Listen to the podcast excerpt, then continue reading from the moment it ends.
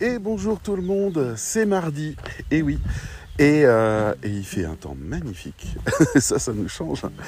J'en profite pour prendre l'air, Euh, enfin bon, je vous dis ça, mais je balade mon chien tous les jours, quel que soit le temps, et ouais, et donc je préfère quand il fait beau, voilà. Donc là, c'est t-shirt, petit chapeau, lunettes de soleil, et on est parti pour faire la balade. Donc j'en profite pour euh, vous enregistrer un petit message et puis euh, voilà, retrouver un petit peu mes, anciennes habitudes parce que j'ai dû vous manquer un petit peu. Enfin, qu'est-ce que j'aimerais vous manquer un petit peu? Euh, euh, Vu que ça fait depuis samedi, il y a deux semaines, donc ça va faire dix jours à peu près, que je me trimballe euh, une grippe ou un rhume, je sais pas trop en fait. Euh, Alors rhume, ça vous semblera, oh le pauvre chou il a un rhume. Donc appelons ça plutôt une rhinopharyngite ou un rhume de cerveau, euh, parce que ça m'a quand même couché pendant une semaine, ce truc-là. que j'ai encore des symptômes aujourd'hui, euh, que dont j'arrive pas à me débarrasser complètement. En tout cas, bref, euh, là en ce moment, par exemple, je vis des expériences très étranges. Euh, j'ai perdu le sens du goût. Alors tout le monde me dit ah Covid, Covid, Covid, mais non, le rhume et la grippe euh, font aussi perdre le sens du goût parce que tout simplement ça attaque les voies ORL et que et que ça bloque les canaux qui contiennent les senseurs du goût.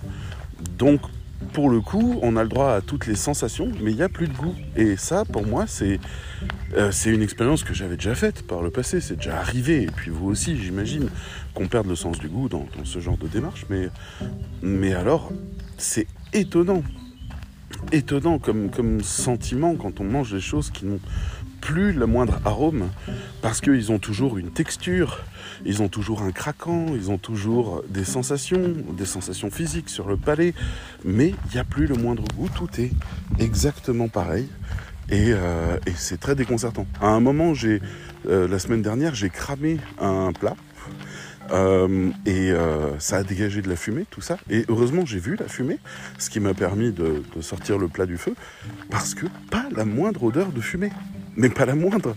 Donc quand je retrouverai l'odorat, peut-être que je me rendrai compte que dans mon appartement ça pue. c'est horrible.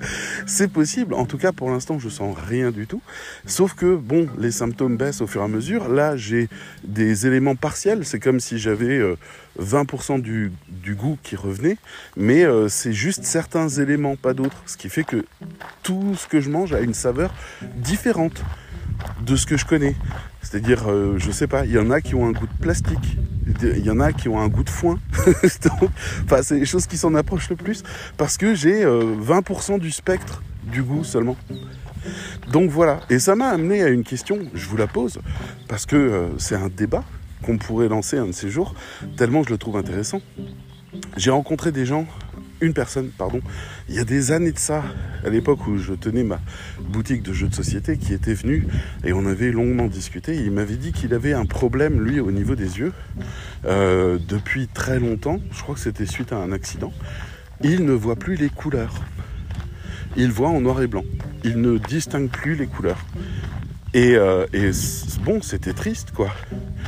Et à un autre moment, j'avais rencontré quelqu'un qui avait perdu le sens du goût, définitivement, et qui m'avait dit, alors il avait commandé un kebab euh, là où on était, et puis il demandait plus de salade, plus de ci, plus de ça.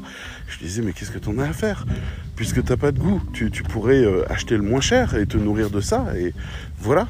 Et en fait, il me dit, non, non, les, textures, ça offre une diversité. C'est-à-dire qu'en en fait, la lecture qu'il a de, euh, de ce qu'il mange, et la lecture des textures et des sensations physiques, puisqu'il n'y a plus le goût. Il reste quand même le sucré, le salé, l'acide, la mer. Ça, ça reste en sensation, parce que c'est sur le palais directement. Il y a aussi l'umami qui est là, qui est la cinquième sensation du palais, découverte en 2004 par les Japonais. Umami voulant dire goût de délice. Si jamais vous vous demandez ce que c'est, vous retrouvez ça dans le saucisson, les tomates, les œufs, les os à moelle, etc., etc. Donc c'est une sensation de délice, le machin qui fait que vous en mangez, qu'on appelle aussi euh, dans le jargon scientifique le glutamate, qui est le produit qui permet d'activer cette zone et qu'on fout dans tous les plats surgelés. Comme ça, hum, c'est bon les plats surgelés.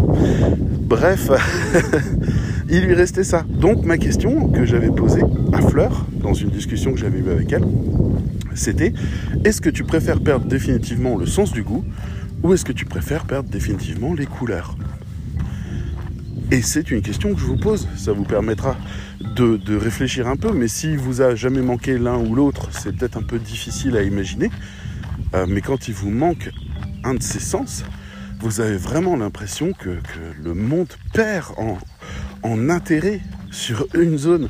Mais donc, est-ce que vous préférez les couleurs les beaux verts chatoyants, le bleu du ciel, etc. Ou alors est-ce que vous préférez le sens du goût et de l'odorat, donc parce que les deux sont liés, c'est-à-dire le parfum des fleurs, le goût d'une pastèque fraîche ou d'un melon frais, ou alors une viande savoureuse.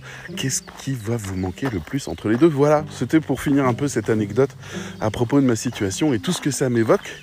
C'est, on est en train de se balader, n'est-ce pas hein, euh, je peux me permettre ce genre de digression.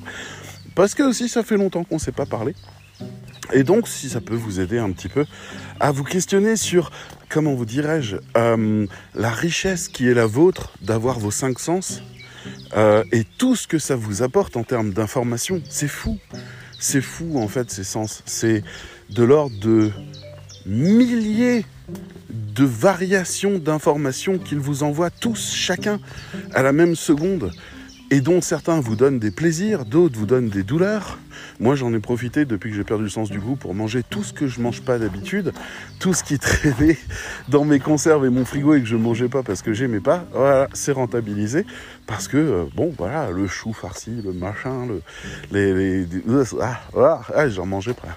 Mais bon, voilà, pour le coup, euh, ben, autant manger 5 euh, fruits et légumes par jour et compagnie. Mais euh, c'est important de savoir et d'avoir conscience que d'abord un goût est divisé entre texture, craquant, les, les, saveurs fondamentales, sucré, salé, acide, amer et umami, et les arômes qui viennent par-dessus, le fait que ça se décompose. C'est vraiment intéressant de se rendre compte que c'est pas un sens le goût, mais en réalité trois ou quatre. Les détections du palais, les détections physiques, donc c'est du toucher, euh, le craquant qui pourrait faire appel à l'oreille aussi, mine de rien, donc l'ouïe qui intervient, bref, aucun des sens n'est composé que de lui-même, je pense. Enfin, je dis ça, mais l'ouïe peut-être, ou la vue, mais je suis pas sûr. La vue, par exemple, je pense que quand on regarde, on imagine systématiquement le toucher avec. Je crois qu'on est toujours là-dessus. C'est pour ça que par exemple, euh, vous voyez un joli poney frisé, ben, vous vous approchez tout de suite pour le toucher. Il y a quelque chose de connecté entre la vue et le toucher en termes de compréhension du monde. Et la vue en elle-même, je ne sais pas si elle peut s'isoler de la volonté de toucher ou de, la connaissance du toucher. et donc on pourrait se balader comme ça et s'interroger sur euh, l'odorat, le toucher, l'ouïe, euh, la vue, le goût, et comment tout ça s'interconnecte pour finalement augmenter sa richesse de, banque de savoir qu'on a sur le monde. Je pense vraiment que tout est interconnecté et que dès qu'il vous manque un sens, vous le repérez et, euh, et ça vous perturbe parce que ça change votre lecture du monde. moi, j'ai découvert qu'il y avait certaines choses que je mangeais avec plaisir jusque-là. Et ben, quand on enlève le goût, eh ben c'est dégueulasse. en termes de sensation, c'est pas bon. C'est pas agréable. Et de l'autre côté, euh, les salades croquantes et fraîches et, les fruits croquants et croustillants et je sais pas quoi, bah tout ça c'est plutôt chouette. Donc voilà, par contre, euh, je repère immédiatement le beurre et je repère extrêmement bien le chocolat. Ce qui veut dire que c'est une sensation avant d'être un goût. Donc il y a des choses qu'on va préférer pour leurs sensations et d'autres qu'on va préférer pour leur goût et leurs arômes. Bref, je pourrais en parler pendant des heures. Et peut-être pourquoi pas, j'en sais rien. J'étais parti sur l'idée de vous parler de prospection. Euh, mais je sais pas si ça peut vous intéresser davantage, cette histoire. Non, on va essayer d'être raisonnable, ça reste un podcast pour les rédacteurs web. Mais euh, je trouve ça. Je trouve ça fascinant. Le rapport qu'on a au monde. Je trouve ça fascinant à quel point, en fait, on se rend pas compte de tous les canaux d'information qu'on a autour de nous qui nous permettent de percevoir le monde dans lequel on se déplace. C'est d'une complexité folle. euh, ce que j'appelle une complexité folle, c'est que on n'est pas capable de le mentaliser. Ça nous dépasse. La cartographie d'une sensation est tellement complexe en termes de dosage, de subtilité, de choses comme ça, de quel cône à détecter quelle couleur, de comment on projette la texture sur ce qu'on voit, de comment en fait on aborde le monde à partir de milliers et de milliers d'informations que voilà, la prochaine fois que vous avez une sensation qui manque, un bras endormi par exemple, parce que vous êtes couché dessus euh, le soir, ou euh, un rhume suffisamment fort comme moi pour euh, rhume ou grippe, hein, je sais toujours pas en fait, et comme c'est le même traitement, on n'a pas fait le diagnostic avec le médecin. et et voilà, et donc en fait que vous perdiez le sens du goût ou de l'odorat, ça peut vous permettre vraiment de comprendre toute la subtilité. Et c'est ce qui fait de nous réellement des humains. Transition, transition. Et c'est pourquoi, en fait, dans la rédaction web, ce qu'il manque le plus aux gens, c'est la notion de l'humain. Ah ah, oup, pac. Dans la prospection notamment. Donc, on va quand même vous parler de ça parce que aujourd'hui à 14h, j'ai une grande annonce à faire à tous les, euh, à tous les membres du cercle qui sont dans l'agence école et qui euh, actuellement en fait l'agence école n'a plus suffisamment de contrats pour tout le monde. C'est triste parce qu'il y a plein de gens qui sont venus pour travailler ces contrats-là. Mais en fait, euh, quand on a fait euh, notre mois d'avril à propos justement de l'annonce de notre nouvelle formation et qu'on a eu 29 inscrits, ce qui est quand même vraiment chouette, et que on est en train de lancer donc une nouvelle promotion, enfin une promo, une, enfin des gens qui composent une classe qui démarre ensemble. Et, euh, et en fait, voilà, pendant ce mois d'avril, on avait créé un groupe sur Facebook qui est toujours disponible aujourd'hui. Allez le chercher parce qu'il contient énormément de pastilles vidéo et également un webinaire assez unique en son genre. Donc jetez un coup d'œil dessus. C'est très très enrichissant. C'est le cœur même du cercle que j'ai expliqué pendant une heure. Donc ça vaut le coup parce que le cœur même du cercle, c'est le cœur du métier de rédacteur web. Donc jetez un coup d'œil là-dessus. Eh ben, j'avais posé un petit sondage en disant c'est quoi finalement la plus grande difficulté des rédacteurs web? Et la réponse numéro un, ça a été trouver des clients. Alors, trouver des clients, euh, c'est pas forcément euh, dur. C'est pas dur. On peut pas dire que c'est dur. Parce que euh, c'est comme je sais pas, trouver. Enfin, trouver ce que vous voulez, trouver à manger, trouver à boire, trouver. C'est pas dur, c'est une question de détermination et de patience. Et d'action et d'organisation. C'est pas dur. C'est pas un moment où on va vous demander de souffrir. Ça va vous sortir de la zone de confort, ça c'est certain. Mais c'est pas dur. Il faut désamorcer cette idée-là. Vous êtes peut-être timide, mais vous, pour moi, vous n'êtes pas timide, c'est pas le mot. C'est juste que vous n'avez aucune idée de comment vous présenter à l'autre. Parce que vous faites encore, et ça, ça fait partie des pastilles que j'ai fait dans le groupe euh, sur Facebook, qui est toujours disponible. Vous pouvez y rentrer quand vous voulez. On a automatisé les entrées et puis jeter un coup d'œil sur les archives. Euh, c'est parce que vous ne savez pas ce que vous vendez et vous ne savez pas qui vous êtes par rapport au client. Donc la prospection, c'est cette équation-là je m'adresse à un client en tant que quoi Ou en tant que qui? Alors si moi j'arrive, David Goss, bonjour, euh, je vends des textes, euh, est-ce que vous avez besoin de textes? Eh bien ça renvoie beaucoup, vous savez, à, à ces souvenirs qu'on avait dans les années 1900 en France, avec ces gens qui se baladent dans la rue et qui disent euh, qui veut de la glace, pain de glace, pain de glace, ou j'ai des œufs frais, des œufs frais. Est-ce que vous voulez qu'on cire vos chaussures? Attention, je répare les chaises etc. etc. C'est comme si des outils se baladaient ou sur un petit défiloir et puis on choisit si on en a besoin ou pas. Si on en a besoin, on fait appel à eux. Et puis hop, si on n'en a pas besoin, on les laisse repartir ça n'apporte rien. Il faut, en fait, dans l'équation que vous faites quand vous arrivez en disant est-ce que vous avez besoin de texte, vous partez de l'idée que votre client a déjà euh, mentalisé, a déjà euh, travaillé la question des textes et est arrivé à la conclusion qu'il avait besoin de textes. Alors si on prend tous les entrepreneurs qui sont sur le web, 100% des entrepreneurs qui sont sur le web, d'accord? Voilà, je les ai. Maintenant, ceux qui font appel à des freelances pour euh, leurs différents travaux, ou même, là je vais un peu vite, il y a d'abord une étape intermédiaire qui est euh, ceux qui ont besoin de contenu. Donc là, il reste déjà plus que 60%. On va dire les autres, soit ils écrivent eux-mêmes, soit ils n'en ont pas besoin de plus, soit le business tourne. Voilà. Ceux qui... Alors, ah zut. J'ai oublié, il y a une autre étape intermédiaire. Il y a une autre étape intermédiaire. Je vais la reprendre. Euh, on commence. Tous les entrepreneurs du web. Très bien. Étape du dessous. Parmi eux, combien euh, sont sensibles à la question du SEO ou du marketing déjà en général?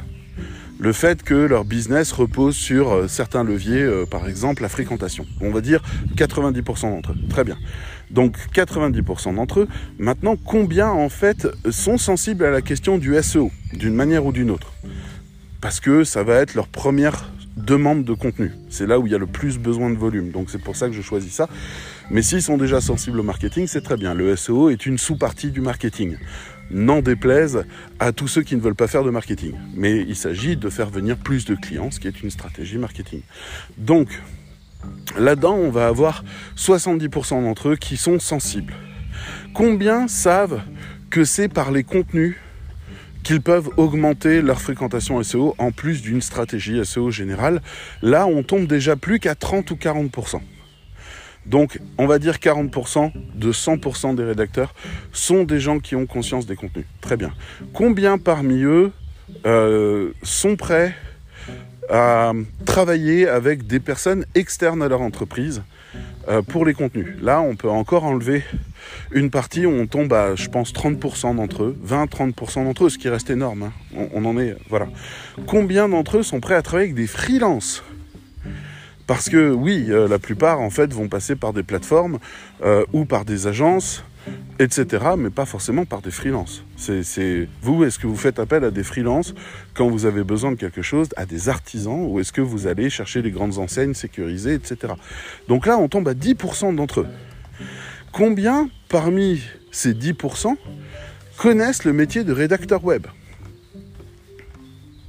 Là, on enlève encore mais je pense 9%. Euh, je pense qu'on n'est qu'à 1% des gens qui savent ce qu'est le métier de rédacteur web. Et ce qu'il peut apporter, au-delà de, du SEO, alors là, on tombe à 0,1%. On a un énorme travail d'évangélisation à faire par rapport à ça. Mais c'est intéressant de pouvoir avoir cette surface de progression devant nous. Vous comprenez, on est euh, euh, particulièrement sur un levier de progression euh, qui, peut être facilement activé par la pédagogie. Combien parmi, parmi tous ces clients potentiels, ces 100% de clients potentiels, seraient intéressés par l'augmentation de leur conversion?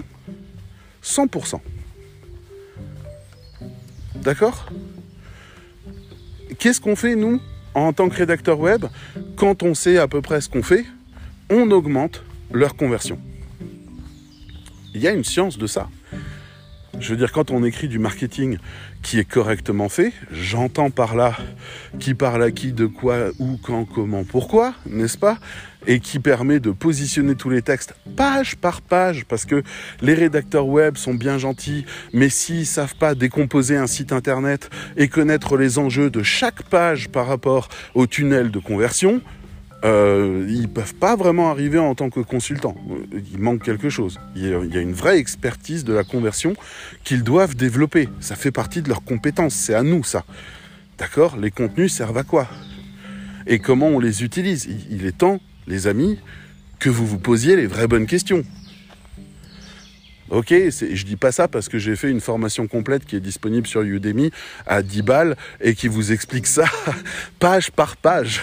je, ne dis pas ça pour ça. Voilà, je vous donne l'info, euh, c'est tout, c'est sur Udemy. Ça s'appelle Comment concevoir son site internet comme un pro. J'ai dû faire ça il y a deux ans. C'est toujours disponible aujourd'hui. Bref, peut-être un peu plus de deux ans.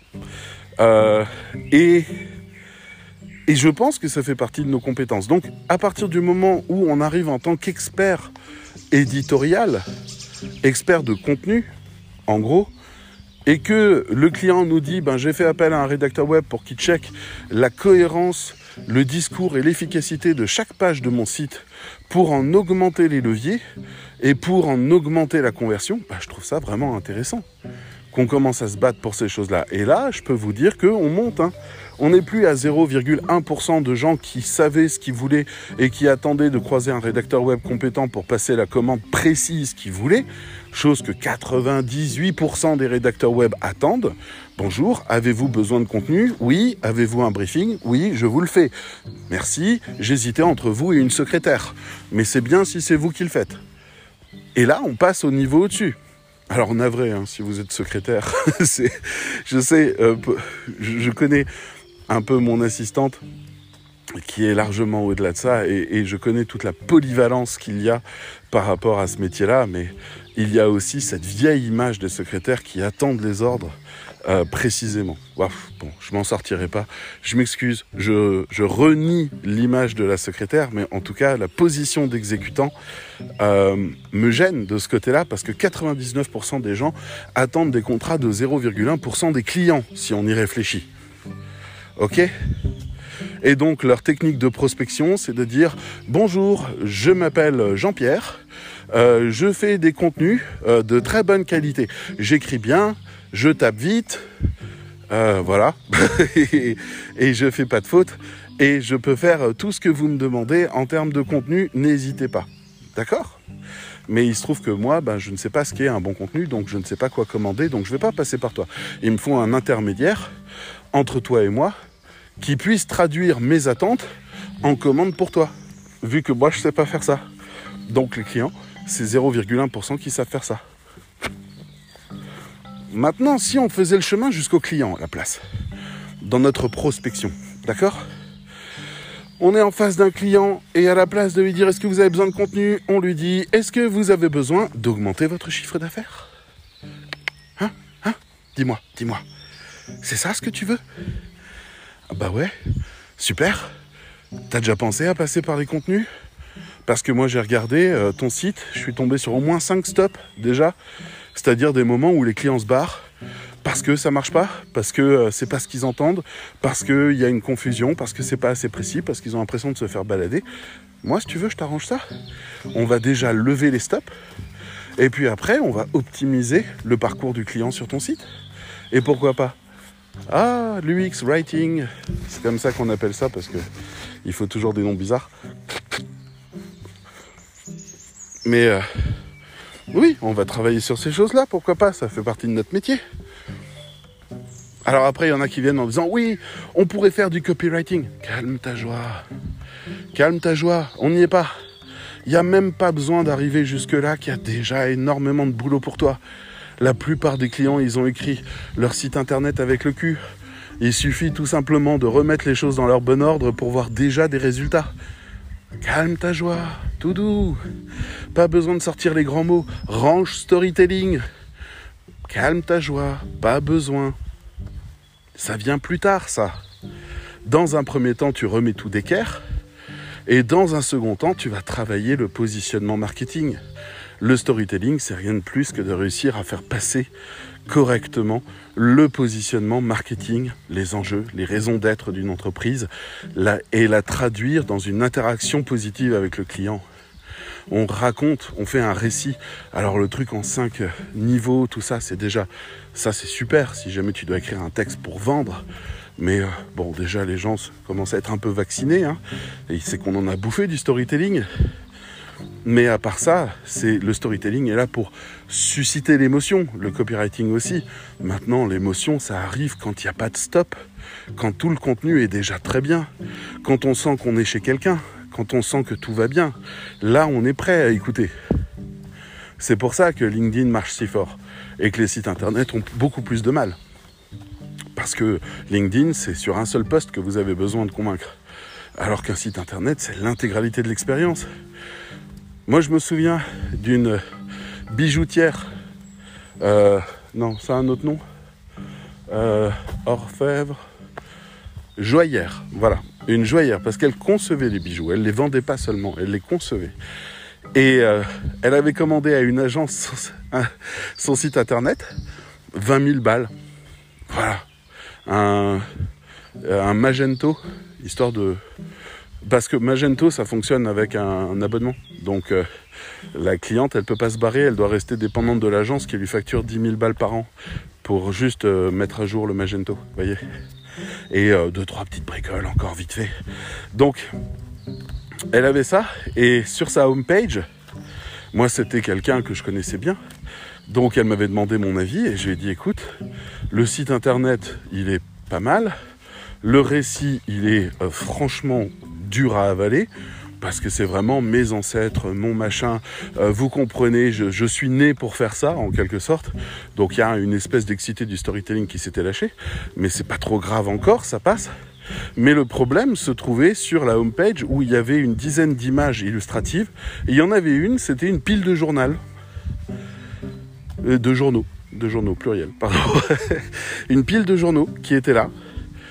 Et euh, euh, ça faisait un peu tâche parmi tous les autres bijoux d'avoir. Euh, mais vraiment, quoi, la pile de journaux. Donc je lui ai demandé ce que c'était, elle a téléphoné à l'agence et ils ont dit oui, on est en attente d'une image, donc on a mis celle-là en attendant. What? Combien tu me fais perdre d'argent avec ça, toi?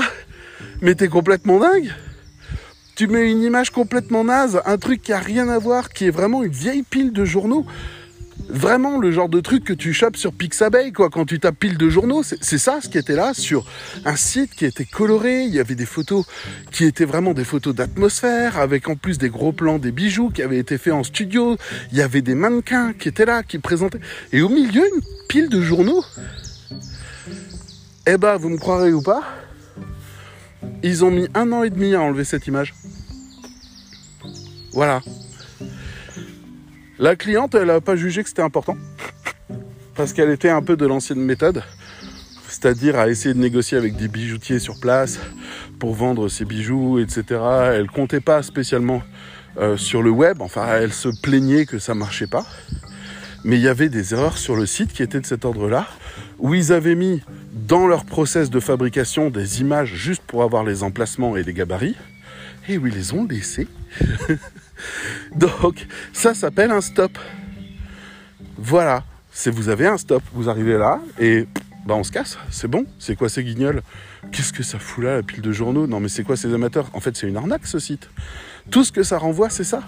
En fait, tout le travail qu'on fait, y compris en rédaction web, c'est d'enlever les stops. C'est-à-dire, les gens, quand ils achètent en ligne, c'est un acte de confiance. Ils ne savent pas où ça va. Ils ne savent pas euh, qui va payer? Ils ne savent pas euh, enfin qui, à qui on paye, ils ne savent pas où va l'argent, ils ne sont même pas certains d'être livrés, ils n'ont pas d'éléments de réassurance suffisants. Donc le seul moyen de ne pas toucher à cette fragilité de confiance qui est accordée par le désir d'acheter, c'est de ne mettre aucun stop sur le chemin, aucun stop. Les fautes d'orthographe, c'est stop. Les problèmes de maquette, c'est stop. Les images qui ne sont pas accordées, c'est stop. Les images qui ne sont pas euh, euh, conformes à l'univers, c'est stop. Les erreurs de design, c'est stop. Les erreurs de responsive, c'est stop. D'accord? C'est le but, c'est de ne surtout pas mettre de frein à l'achat, d'éviter toutes les frictions. Après, il faut faire la procédure d'achat en entier quand on est rédacteur web. On clique, on clique, on clique, on clique, on clique, on clique, on achète, on clique, on clique, on clique, on regarde les mails qui arrivent, on regarde tout ce qui est produit, on regarde comment ça parle, et on dit, là il y a un stop, là il y en a un autre, là il y en a un qui m'a fait sérieusement douter, là j'ai une inquiétude, on va régler tout ça. On va être beaucoup plus positif et on va travailler sur les leviers. On va essayer, par empathie, d'imaginer ce qu'est le client et on va essayer de le déplacer sur tout le curseur. Et on va tester ça. Donc, quand un rédacteur web doit prospecter, on n'est pas en train de lui dire euh, voilà, qu'est-ce que tu fais? C'est quoi ton job? Euh, Ah, tu écris des contenus, d'accord? Non. Le rédacteur web, il est aussi docteur en discours. ok, il vient soigner le site, il vient lever les stops, il vient traduire autrement les attentes, il vient montrer qu'il comprend mieux le client. C'est important aussi que le client sache que ça match pour lui avant de dépenser beaucoup d'argent. Oui, c'est important. le fait que vous disiez à votre client, mais vous savez que bah, j'ai pas ressenti le moindre désir d'acheter chez vous. Pourquoi? Parce qu'à aucun moment j'ai eu l'impression d'être compris. À aucun moment j'ai eu l'impression que vous connaissiez mon problème et que vous pouviez le gérer. Je sais pas. euh, vous avez une campagne qui a eu lieu il y a pas longtemps. Je sais parce que j'avais des, des clients qui travaillaient là-dedans. Enfin, c'était une autre marque qui a dû couler entre temps, je pense. Euh, pour des boissons anti-gueule de bois. Vous buvez trop, votre foie il est en train de digérer euh, l'éthanol comme il peut, qui reste un poison, hein, je vous le rappelle. Raison pour laquelle vous avez la gueule de bois, raison pour laquelle vous avez une déshydratation, etc. C'est parce que vous avez, euh, vous, vous êtes un peu mort. L'expression je suis mort est tout à fait représentatif. C'est un poison. Et le fait que votre corps combatte le poison, c'est ce qui vous donne l'ivresse. Donc c'est chouette, l'alcool. Je vous donne ça comme élément. Si jamais vous avez envie de vous foutre une grosse murge, ne vous étonnez pas le lendemain d'être complètement fracassé. Parce que tout simplement, euh, ben, votre corps, il a survécu, il est fier de lui. Donc, donnez-lui de l'eau, euh, des légumes, voilà, et félicitez-le et allez le promener un peu parce qu'il l'a bien mérité. Ceci étant, vous aviez ces petites fioles qui boostaient. Voilà, je vais pas dire à quel point j'y crois, mais grâce à des jus de betterave et des trucs comme ça, bonjour, grâce à des jus de betterave et des trucs comme ça, ils ont euh, la possibilité de booster un peu le mode digestif. Je sais pas où est passé mon chien.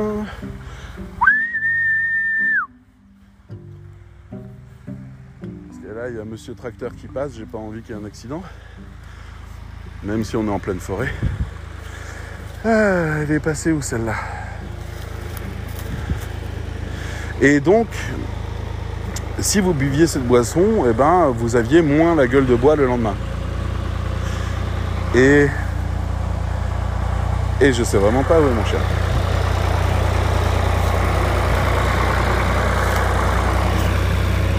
Elle l'habitude de prendre beaucoup d'avance dans cette forêt. Ah bah là voilà. Salut ma belle. C'est bien mon chien. Voilà, on peut y aller. Et donc, dans cette euh, boisson, eh ben, il faut réussir à argumenter ça. Et le site du client euh, pour lequel j'avais travaillé en 2018, je crois, j'avais fait euh, des communiqués de presse et des trucs comme ça parce qu'on était en période de Noël et qu'il se disait que ça allait marcher à mort. Il y avait un problème sur le site, c'est qu'il parlait pas. Enfin, il disait notre boisson fait ci, fait ça, fait ci, fait ça. Elle utilise tel ingrédient. Notre recette est secrète. Ah ah ah. Et c'est tout. Et donc moi, je lis ça et je me dis bon. C'est comme la, personne qui passe, vous savez, en bas de chez vous et qui dit euh, Avez-vous besoin d'un pain de glace? La question que ce site posait, c'est Avez-vous besoin d'une boisson anti-gueule de bois? Et moi, je suis là à me dire ça va, je suis pas un pochetron, ouais, je la gère, la gueule de bois, c'est bon, euh, je bois un petit coup de flotte et ça va, et euh, je- ça va passer. donc, non, la réponse est non. Je, n'ai pas fait le travail, je ne fais pas partie des 0,1% des clients qui ont bien compris leurs besoins de ce produit. Je fais partie de ces gens qui ignorent qu'ils ont besoin de ce produit.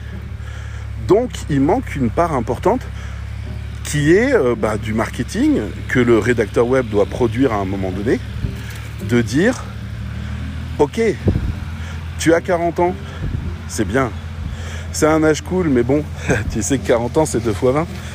Et 2 fois 20, ça veut dire deux fois plus de temps pour encaisser. Dès que tu dors mal, tu encaisses. Et c'est dur. Dès que tu bois un peu trop, t'encaisses. Et c'est dur le lendemain. Et franchement, t'es pas au top. À 40 ans, tu dois bosser. Il n'y a pas le choix. Tu dois être opérationnel. Soit tu as des gamins à la baraque, euh, soit tu as des crédits à payer, euh, soit tu es dans une boîte qui te demande euh, un petit peu d'énergie régulièrement. T'es plus à tes 20 ans. quoi. C'est pas genre je me lève, je me lève et puis euh, euh, j'attaque. Voilà, Oh, la fête d'hier, mec, trop bien. Euh, attends, je garde mes lunettes de soleil aujourd'hui. Vas-y, passe le contrat client, je vais m'en occuper. Non, c'est fini ça. 40 ans, c'est ah putain, euh, patron, je suis mort aujourd'hui. je viendrai cet après-midi. Il faut que je dorme quelques heures de plus. Voilà, c'est ça, 40 ans. Ah. 40 ans, ça veut dire qu'il faut choisir entre faire la fête et être productif. Donc réussir à continuer son chemin sur sa vie. Faut choisir entre les deux, c'est pas facile. Et puis en plus, 40 ans, c'est, tu manges trop, Eh ben, c'est comme le lendemain si t'avais eu une gueule de bois. C'est pareil. Trop bouffé, mal au ventre, pas possible, indigestion facile et compagnie. Ah, j'ai bouffé trop gras, je suis en vrac. Voilà. Eh ben, écoute, il est peut-être temps à 40 ans de prendre un petit booster de, digestion. C'est quand même pas rien. Voilà. Tu fais la fête, tu fais la fête. Pourquoi? Parce que t'es comme ça, tu fais la fête, t'aimes ça. Tes potes, la joie, tout ça. Tout ça, c'est important pour toi, ça fait partie de la life. Faut arrêter d'être dans l'hygiénisme à mort. Ah non, moi je me couche à 22h, je me lève à 5h du mat, je fais ma morning routine. Tais-toi, c'est bon. On va pas non plus vivre comme des moines zen jusqu'à la retraite. C'est pas à la retraite qu'on va faire la fête. Donc, laisse-moi faire ma fête, ça va. Je vais pas me foutre une murge. Je vais juste bien boire, histoire d'être gay, histoire de rigoler. C'est comme ça, c'est ma culture, je suis comme ça. Mais, est-ce qu'il y a vraiment une solution qui permet le lendemain d'être 100% opérationnel? Oui, il y en a une. C'est une petite fiole. T'as juste à la boire, là, avant de te coucher. Ça va permettre de booster toute ta digestion. L'éthanol va disparaître deux fois plus vite. Le lendemain, tu te réveilles, t'es frais comme un gardon, prêt à démarrer. Eh, quand tu bouffes trop, quand tu dors pas assez, quand tu bois trop, quand tu manges trop gras, tu as maintenant une solution pour effacer l'ardoise. La boisson, elle s'appelle Ne payez plus vos factures. Alors c'est pas son nom, mais c'est son slogan. Je sais pas, appeler ça comme vous voulez, genre euh, euh, frais comme un gardon. voilà, parce qu'aujourd'hui on utilise des expressions françaises pour le nom des boissons ou des produits, euh, histoire de vraiment bien mettre. Ça s'appelle frais comme un gardon, ne payez plus vos factures. Ouais, ok, t'as fait des bêtises, le lendemain tu paieras pas ta facture. Ça, ça c'est bien. Là, on est passé de 0,1% qui comprenaient l'intérêt du produit à 40% qui comprennent l'intérêt du produit. Il reste encore 60 autres qui disent ça va, je gère ou alors je bois pas, ou alors je suis raisonnable, ou alors machin. Mais sur les quarantenaires, il y en a 40% qui pigent qu'avoir ça dans leur placard quand ils rentrent le soir et qu'ils ont un peu trop picolé avec les copains et que le lendemain ils ont une présentation avec le boss, ça vaut le coup d'avoir ça dans le placard. C'est pas compliqué. Ce que vous ne comprenez pas, c'est que le client ne sait pas à quoi vous servez. Et si vous lui expliquez pas, vous pouvez rien faire pour lui. On travaille actuellement sur le devis d'un hôtel sur une île paradisiaque qui a un problème, c'est qu'avec le Covid et tout ça, eh ben, il n'y a plus de touristes. Il veut ramener des touristes de son pays, déjà, qui sont pas des très grands touristes, mais qui sont touristes, famille, couple, etc., un petit peu, euh, qui aiment bien quand même ces exceptions-là. Il y a un mec en moto qui se balade. C'est bien, mon chien. Qu'est-ce qu'elle revient vite. Coucou te chercher. Vas-y, file. C'est bien au lit. Oh là là, mon chien est tellement bien dressé, ça me fait peur. Et, euh, et donc, d'un autre côté, ils veulent aussi atteindre des gens qui sont dans d'autres pays et qui ont plus de moyens pour venir, pour passer un super moment et tout. Et on regarde leur page et on voit quoi? On voit notre hôtel fait ceci, notre hôtel cuisine cela. Voilà à quoi ressemblent les chambres de notre hôtel. La terrasse qui donne sur la baie absolument magique. Et eh ben voilà, vous l'avez etc., etc. Je regarde le site internet, je vois découvrir le coin, super. Vous pouvez faire de la plongée sous-marine, top. Pas, plus d'explications, deux trois photos, ça fait plaisir. Et euh, dans la gastronomie, oui, euh, chez nous en fait, on mange principalement du poisson, du riz et je sais plus quel ingrédient, du lait de coco, je crois, ou un truc comme ça. C'est ça, la gastronomie. Et là, mec, il me manque quelque chose. C'est que tu cherches, tu es en train de draguer les 0,1% de gens qui savent où t'es, qui savent ce que tu fais, qui savent dans quel coin génial tu es, qui savent tout ce qu'ils peuvent faire chez toi, qui savent quelle expérience de vie ils vont vivre chez toi et qui cherchaient un bon hôtel pour aller dormir. C'est eux que tu as, 0,1% du marché.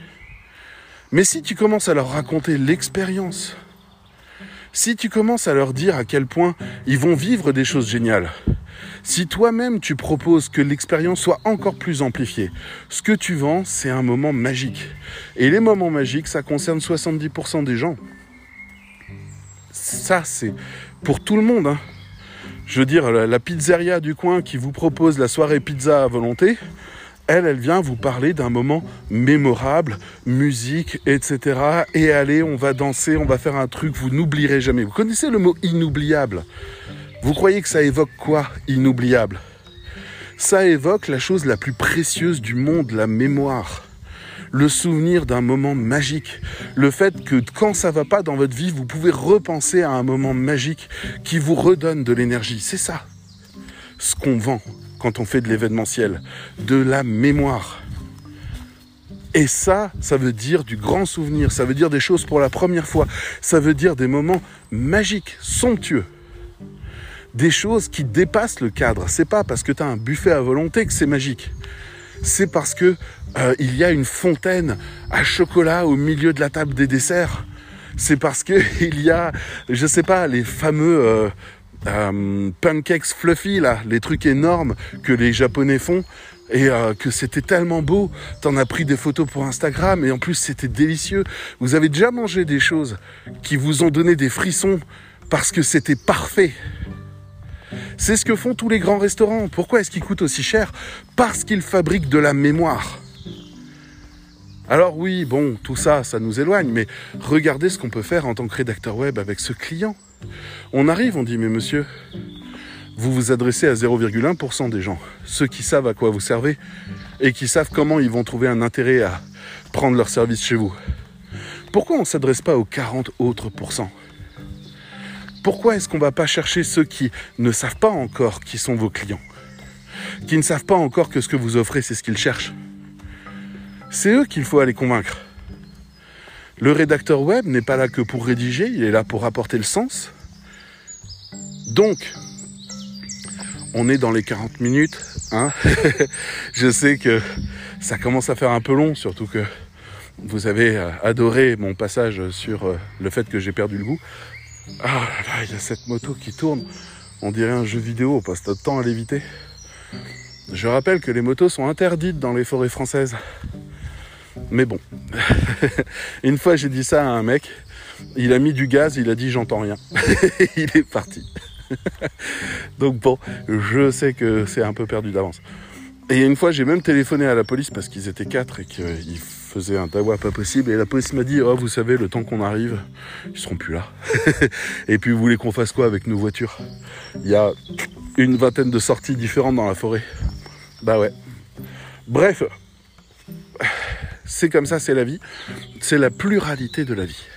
Donc, ma conclusion là-dessus, vous allez voir, c'est la clé. D'abord, dans l'agence école, on va enseigner la prospection de la manière la plus radicale qui soit. Il n'y a plus de contrat dans l'agence école, allez en chercher.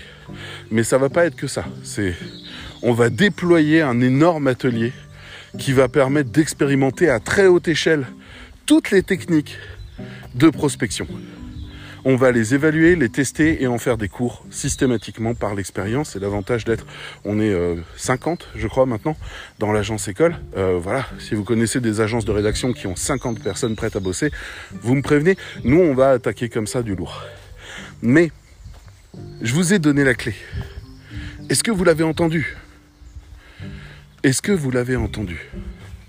Je vous ai fait deux fois la démonstration de ce qu'un rédacteur web peut apporter pour ne plus toucher 0,1% des gens qui savent ce qu'est un rédacteur web, à quoi il sert et combien ça coûte, mais pour s'adresser à au moins 40 ou 50% des clients potentiels qui, eux, ne savent pas ce qu'est un rédacteur web, mais qui seraient prêts à payer pour quelque chose.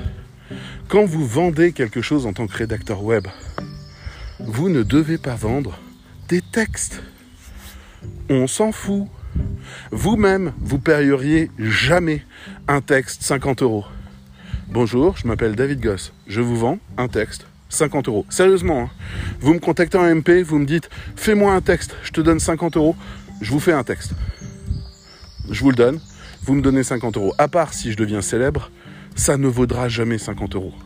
Ce qui vaut 50 euros, c'est l'effet de ce texte. Ce qui, vend 50, euh, ce qui vaut 50 euros, c'est le fait que ce texte permette d'en gagner 100 ou 200. Et là, vous allez me dire, oui, mais moi j'écris super bien. Vous n'avez rien compris. On s'en fiche que vous travaillez super bien. Comme on s'en fiche que les pains de glace qui sont dans la rue sont super bien taillés. Comme on s'en fiche que le cireur de chaussures cire super bien. Le cireur de chaussures, il vient vous dire Avez-vous besoin que je cire vos chaussures? Je cire super bien. La réponse c'est non, mec, j'ai pas besoin que tu cires mes chaussures. Le cireur de chaussures, il vient et il dit Saviez-vous qu'une personne qui a les chaussures bien cirées a 70% de chance d'avoir une augmentation s'il la demande? Vas-y, cire mes chaussures, mec. Il n'y a pas de problème. Je vais aller demander une augmentation à mon boss. Vous savez à quoi ça sert des chaussures bien cirées? Est-ce que vous savez à quoi ça sert des chaussures bien cirées? Si le cireur de chaussures vous l'explique, vous allez vous faire cirer les chaussures, je vous le promets. Le problème, c'est le fait que personne ne sait à quoi vous servez. Donc, je vous le dis, à partir du moment où vous savez traduire vos fonctions, votre travail, la raison d'être de, de, votre activité, en intérêt pour le client, intérêt très concret, qui a un sens très concret, qui est exactement ce que le client souhaite dans sa vie personnelle. Mais il ignorait complètement qu'il fallait passer par vous. À partir du moment où vous lui amenez une réponse à un de ses problèmes, vous avez compris vous avez compris comment ça marche. Si vous faites de l'inbound marketing et que vous arrêtez d'essayer de travailler tout le temps le mot rédacteur web, parce qu'il n'y a que 0,1% des gens qui tapent rédacteur web parmi vos clients, mais que vous commencez à travailler sur les requêtes de conversion, les requêtes d'augmentation de chiffre d'affaires, les requêtes de business, les requêtes de cohérence, les requêtes d'attitude, de marketing, etc., etc., vous vous positionnez face aux questions que Google reçoit Google, quand il est face à tous ses clients, tous ces entrepreneurs qui aimeraient augmenter leur chiffre d'affaires, il reçoit des clients, des questions comme qu'est-ce que je dois écrire sur la homepage, comment convaincre mes clients d'acheter chez moi, quelles sont les choses qui font fuir les clients, etc., etc. C'est ça ce qu'il reçoit Google. Google, il répond à tout ça. Mais c'est pas vous qu'il indique. Donc en inbound marketing, de toute façon, vous êtes à côté de la plaque. Bref, les rédacteurs, il est temps de se mettre à niveau. Il est temps de se mettre à niveau dans votre propre prospection. Il est temps de comprendre que personne, à part 0,1% des gens, ne souhaite travailler avec vous simplement parce que vous écrivez des textes. Ils souhaitent savoir à quoi vous servez. C'est tout. C'est la clé les gens qui viennent vous voir, vous les avez déjà vus, nos clients. Soit c'est des gens qui sont d'autres métiers du genre euh, SEO ou agence de com et ils savent exactement à quoi vous servez. Soit c'est des clients qui se lancent sur le web, ils ont besoin de texte et ils savent pas du tout quoi vous demander. Et vous, vous savez pas du tout quoi leur répondre. Et vous inquiétez pas, ils ont une durée de vie de un an. D'accord? 70% des entreprises qui se lancent sur le web ont coulé au bout de trois ans. Alors, est-ce qu'on n'a pas quelque chose à faire? Dans la prospection. Vous l'avez entendu, mon discours. Si vous n'apportez pas le marketing, qui va le faire? Vous voulez des intermédiaires qui vous donnent des consignes et des commandes? Très bien, vous faites du B2B et vous travaillez directement avec ceux qui savent et ceux qui font. Et vous serez payé à la hauteur de ce à quoi vous servez, c'est-à-dire pas grand-chose. Parce que soit c'est vous, soit c'est le voisin, mais étant donné que les briefs sont hyper clairs et qu'on sait exactement quoi faire, bah voilà, il n'y a pas besoin de vous payer non plus parce que tout ce qu'on fait, c'est vous acheter du temps. Vous n'apportez aucune compétence, d'apparence en tout cas, rien qui permette, à part lever les freins, c'est-à-dire pas de faute d'orthographe, écriture claire, propos clairs, etc. Mais tout est déjà expliqué dans le briefing. Donc c'est un mode d'emploi. À vous simplement de savoir si vous êtes un bon cuisinier qui sait suivre une recette de cuisine. Mais nous, on n'est pas ça. Nous, on est organisateur d'événements culinaires. Nous, on va organiser le buffet de la mariée. Nous, on va préparer le truc qui va éclater les gens. Et oui, on va être aux cuisines. Et oui, c'est nous qui allons être au fourneau. Mais l'expérience que les gens vont faire, c'est ça ce qu'on vend. On vend pas les plats. On vend pas la choucroute. On vend pas la bière fraîche. On vend le buffet alsacien. Alors pour ceux qui m'écoutent pas, l'Alsace est une région de l'est de la France connue pour sa choucroute avec ses grosses saucisses et du chou. Euh, euh, c'est pas mariné, c'est j'ai plus le nom. Bref, euh, moisi. c'est saumuré, mais j'ai plus le terme. Bref, Euh, et, et, sa bière fraîche et ses morceaux de lard, etc., etc. C'est un plat délicieux parce qu'il mélange plusieurs types de saveurs, etc. Et c'est très très culturel. Donc voilà. Et il y a plein de mariages qui euh, proposent ce genre de choses parce que la mariée vient ou le marié vient d'Alsace et que c'est un clin d'œil pour lui ou pour elle. Voilà. Et puis parce que c'est super sympa et c'est très festif. Donc voilà. C'est juste que vous serez celui qui a, celui ou celle qui a proposé ce buffet-là. Vous serez celui ou celle qui a travaillé autant le décor que le service, que les plats et, et que l'expérience en général. Vous serez celui ou celle qui a créé dans la mémoire des mariés et de tous leurs invités un souvenir inoubliable. C'est ça notre taf. Il n'est pas toujours à cette hauteur, mais il l'est. Et quand votre client comprend ça, alors, euh, soyez pas brut. Hein. Euh, J'ai déjà vu des, des mails arriver de prospection. Voulez-vous que votre site devienne inoubliable? Non.